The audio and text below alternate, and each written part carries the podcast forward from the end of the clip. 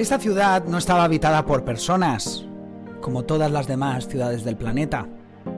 Esta ciudad estaba habitada por pozos. Pozos vivientes, pero pozos al fin.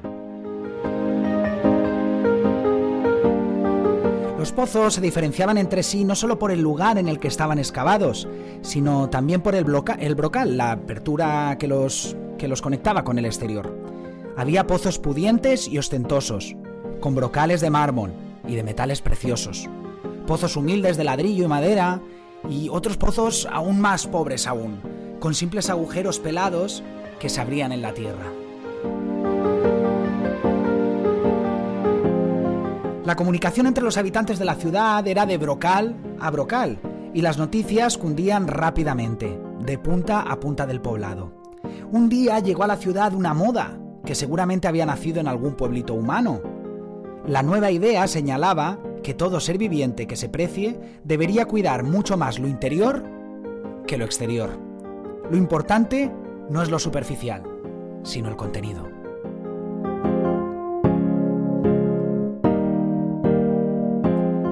Así fue como los pozos empezaron a llenarse de cosas. Algunos se llenaron de joyas, monedas de oro, piedras preciosas. Otros, más prácticos, se llenaron de electrodomésticos y aparatos mecánicos. Algunos más optaron por el arte y fueron llenándose de pinturas, pianos de cola y sofisticadas esculturas posmodernas. Finalmente los intelectuales se llenaron de libros, de manifiestos ideológicos y de revistas especializadas. Pasó el tiempo y la mayoría de los pozos se llenaron a tal punto que ya no pudieron incorporar nada más, ya no pudieron meter nada más dentro. Y los pozos no eran todos iguales, así que si algunos se conformaron, otros pues pensaron que debían hacer algo para seguir metiendo cosas en su interior. Alguno de ellos fue el primero. En lugar de apretar el contenido, se le ocurrió una brillante idea, que era aumentar su capacidad haciéndose más ancho, ensanchándose. No pasó mucho tiempo antes de que la idea fuera imitada y todos los pozos gastaban gran parte de sus energías en ensancharse para poder hacer más espacio en su interior. Pero un pozo, pequeño y alejado del centro de la ciudad, empezó a ver a sus camaradas ensanchándose mm, ya desmedidamente. Y él pensó que si seguían hinchándose de tal manera, pronto se confundirían los bordes y cada uno perdería su identidad. Quizás, a partir de esta idea, se le ocurrió que otra manera de aumentar su capacidad era crecer, pero no, a lo ancho, sino hacia lo profundo. Hacerse más hondo, más hondo, en lugar de más ancho. Pronto se dio cuenta que todo lo que tenía dentro de él le imposibilitaba la tarea de profundizar. Si quería ser más profundo, debía vaciarse de todo contenido. Y eso le atemorizó porque, de alguna u otra manera, pues empezó a tener miedo al vacío. Pero luego, cuando vio que no había otra posibilidad, lo hizo. Vació de posesiones y el pozo pues empezó a volverse profundo, mientras los demás se apoderaban de las cosas de las que a él, de las que él se había deshecho. Un día sorpresivamente el pozo, que crecía hacia adentro, tuvo una sorpresa. Adentro, muy adentro, y muy en el fondo encontró agua. Nunca antes un pozo de aquel poblado había encontrado agua. El pozo superó la sorpresa y empezó a jugar con el agua del fondo, humedeciendo las paredes, salpicando los bordes y por último sacando agua hacia afuera. La ciudad nunca había sido regada más que por la lluvia, que de hecho era bastante escasa, Así que la tierra alrededor del pozo, revitalizada por el agua, empezó a despertar. Las semillas de sus entrañas brotaron en pasto, en tréboles, en flores, en tronquitos endebles que se volvieron árboles enormes después. La vida explotó en colores alrededor del alejado pozo al que empezaron a llamar el vergel. Todos le preguntaban, oye, ¿cómo has conseguido ese milagro? Ningún milagro, dijo el pozo. Hay que buscar en el interior, hacia lo profundo. Muchos quisieron seguir el ejemplo del vergel, pero desandaron la idea cuando se dieron cuenta de que para ir más profundo debían vaciarse de sus posesiones. Siguieron ensanchándose cada vez más, cada vez más, para llenarse de más cosas. En la otra punta de la ciudad, otro pozo, decidió correr también el riesgo del vacío. Y también empezó a profundizar. Y también llegó al agua. Y también salpicó hacia afuera, creando un segundo oasis verde en el pueblo. ¿Qué harás cuando se termine el agua? Le preguntaron. Pues no sé lo que pasará. Pero por ahora, cuanto más agua saco, más agua hay. Pasaron unos cuantos meses antes del gran descubrimiento. Un día, casi por casualidad, los dos pozos se dieron cuenta de que el agua que habían encontrado en el fondo de sí mismos era la misma, que el mismo río subterráneo que pasaba por uno inundaba la profundidad del otro. Se dieron cuenta de que se abría para ellos una nueva vida. No solo podían comunicarse, de brocal a brocal, superficialmente, como todos los demás, sino que la búsqueda les había deparado un nuevo y secreto punto de contacto, la comunicación profunda que solo consiguen entre sí aquellos que tienen el coraje de vaciarse de contenidos y buscar en lo profundo de su ser lo que tiene para dar.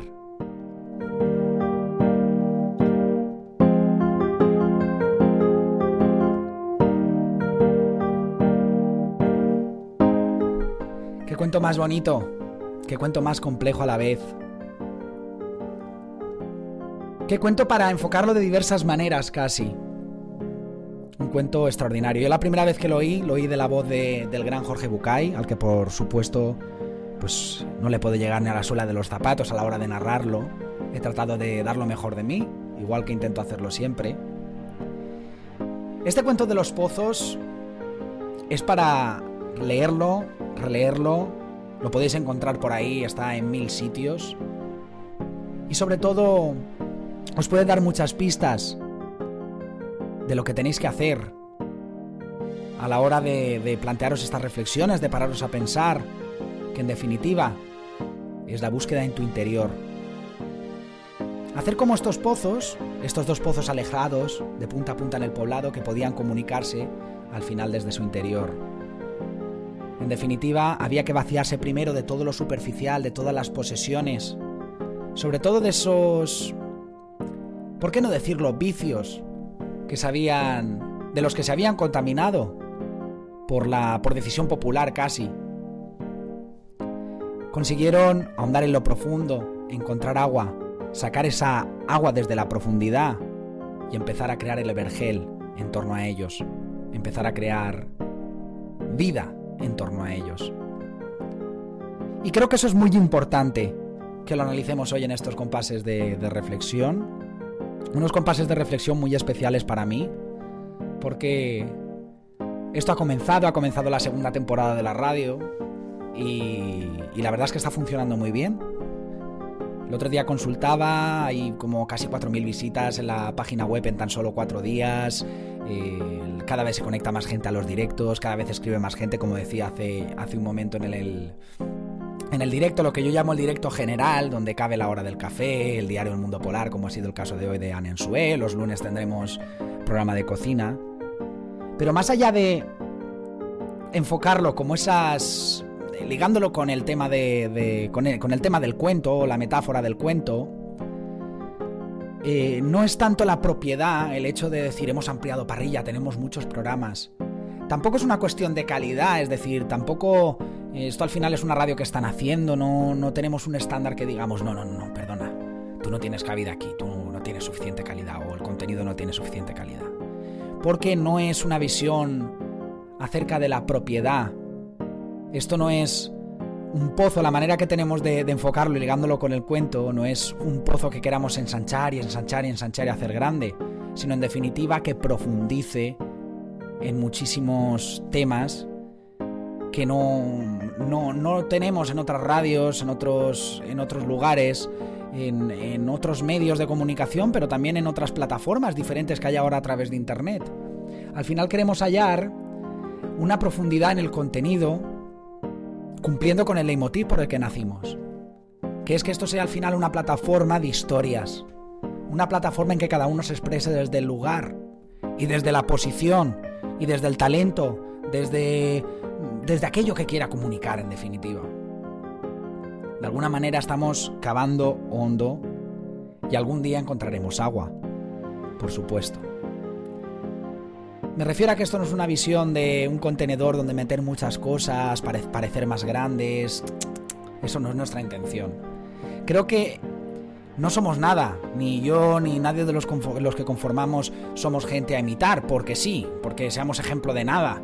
¿eh? Pero nuestro enfoque es diferente. Preferimos, preferimos ser un, un pozo más chiquitito, quizá no recubierto de mármol, más bien como ese último pozo que nombraba Bucay al final de los primeros párrafos.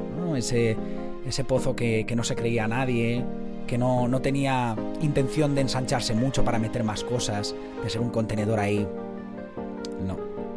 Creo que no nosotros, sino el ejemplo de este pozo es un ejemplo claro que tú tienes que tratar de imitar. Trata de vaciarte de mucho contenido, muchas veces queremos ser muchas cosas a la vez y no profundizamos en ninguna de ellas. La vida son dos días, lo decía el otro día en una reflexión, que puedes repescar a través de nuestras redes sociales, a través de, todas las plataformas que nombro hasta la saciedad, pero vamos, de YouTube, de The Live, de Twitch, en todos los sitios nos puedes encontrar a través de podcast, en Evox, en Spotify, en... Lo hacemos para llegar a mucha gente, no porque queramos tener más y más y más, sino que queremos que toda la profundidad, todo lo que estamos cavando, ese agua, si pudiéramos ampliar el contenido de este cuento, pues bueno, estamos creando también una estructura para que ese agua, esa profundidad, llegue a todo el poblado, no solo se genere un vergel en torno a la radio, si lo miramos desde un punto de vista físico o espacial, sino que esto llegue a muchos sitios, haya mucha gente a la que le pueda llegar ese agua y al final pues que florezca en torno a ellos también. Estas reflexiones en parte son la síntesis de, ese propósito. ¿eh? Quizá la reflexión de hoy es muy profunda y cuesta entender un poco, ¿no? El, el hilo conductor de todo esto. Pero realmente en eso, en eso se basa precisamente. En que, en que tenemos que hallar lo profundo. En que da igual cuántas cosas tengamos, lo que poseamos, cuántos títulos universitarios, cuántos coches, cuántos... Si no somos capaces de profundizar y hallar vida y dar vida a nuestra vida. La vida no, no tiene vida de por sí. Somos nosotros los que tenemos que construir esa vida. Recuerdo, hablando de esto, otro cuento que trajimos aquí de, de Bucay, hablando de, del tiempo y de la vida. Ponía de ejemplo Bucay en ese cuento eh, un poblado en el que la gente en las lápidas no se le apuntaban los años reales de tiempo que habían vivido, sino el tiempo que habían vivido dentro de esos años. Por tanto, en las lápidas de la gente figuraba este chico murió con tres años, el otro, la otra chica murió con siete años, porque realmente, ¿cuánto tiempo realmente habían aprovechado de esa vida que habían tenido? Igual murieron muy, muy viejos ¿eh? y habían tenido mucha suerte, pero no habían aprovechado los momentos de la vida para construir. Y para construir, siempre hablo de construir, de crear, de hacer algo, de, hacer algo útil por los demás y por uno mismo, de conseguir nuestros objetivos, de no perder nunca la vista en los sueños. Pero hay un paso previo a todo ello, que es profundizar en el interior de nosotros mismos. Tenemos una vida vital, o sea, tenemos una vida vital, perdón, tenemos una vida interior muy importante que tenemos que explorar, para realmente marcarnos esos objetivos, esas metas. Y para ello, un paso anterior, si cabe, es lo que explica precisamente este cuento. El vaciarnos de todo contenido, el no querer ser un, un contenedor, un cajón desastre de muchas cosas y acumular y acumular y acumular, sino de partir de, por ejemplo, a nivel de conocimientos, en lo académico, partir de pocas cosas y profundizar en ellas. No con el objetivo de ser experto en nada, ni tampoco con el objetivo de ser experto en todo y de nada a la vez, sino con el objetivo, precisamente, de hallar la vida que todos tenemos dentro. Te invito a que lo hagas, te invito a que releas este cuento, que explores en todas las palabras que he expresado después de, que sobre las que he reflexionado, ¿no? Lo que lo que a mí me suscita este cuento posteriormente a la lectura y que, y que lo disfrutes tanto como yo lo he disfrutado. Es un cuento que podríamos enfocarlo de muchas maneras. Tendría miles y podríamos eh, perder muchas más horas aquí o muchísimo más tiempo aquí explicando todo esto. Pero creo que lo vamos a dejar aquí. Volver a reiterarte el mensaje. Vacíate de contenido. No trates de ser un cajón desastre, un contenedor que tenga muchas cosas. No trates de ensancharse para que quepan más cosas, sino que trata de crecer hacia lo profundo.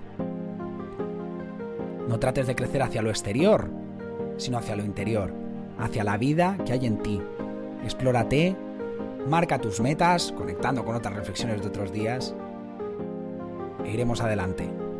Y estaremos muy orgullosos, amigo, amiga, de ti, porque conseguirás grandes cosas, grandes éxitos. Pero para ello, como te digo, tienes que realizar ese paso previo, profundizar y encontrar el agua, para que ese agua emane de ti y comience a brotar vida de ti mismo como sujeto. Gracias por estar ahí, gracias por conectar. Volvemos mañana, tenemos programa a las 5 de la tarde, hora británica, 6 de la tarde en España, en territorio peninsular, directo, enérgico. Mañana a las 12 de la mañana podrás volver a reescuchar esta, esta reflexión si crees que te hace falta.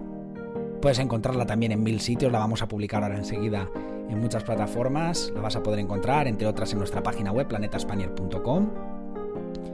Y nada, mañana despedimos la semana, como te digo, con mucha energía, pero también sin despegarnos de este, de este momento de profundidad, de reflexión, de repensar acerca de nuestras vidas, de parar, hacer un alto en el camino y plantearnos por dónde continuar, plantearnos si estamos en el camino correcto, plantearnos qué caminos tenemos, qué opciones tenemos. Este es el espacio para que puedas hacerlo. Gracias por conectarte a él. Volvemos mañana. Y pues eso, que seas muy feliz. Que la felicidad inunde a borbotones tu día, lo que queda de día. Y lo dicho, un fortísimo abrazo. Y que disfrutes, de verdad que sí. Chao.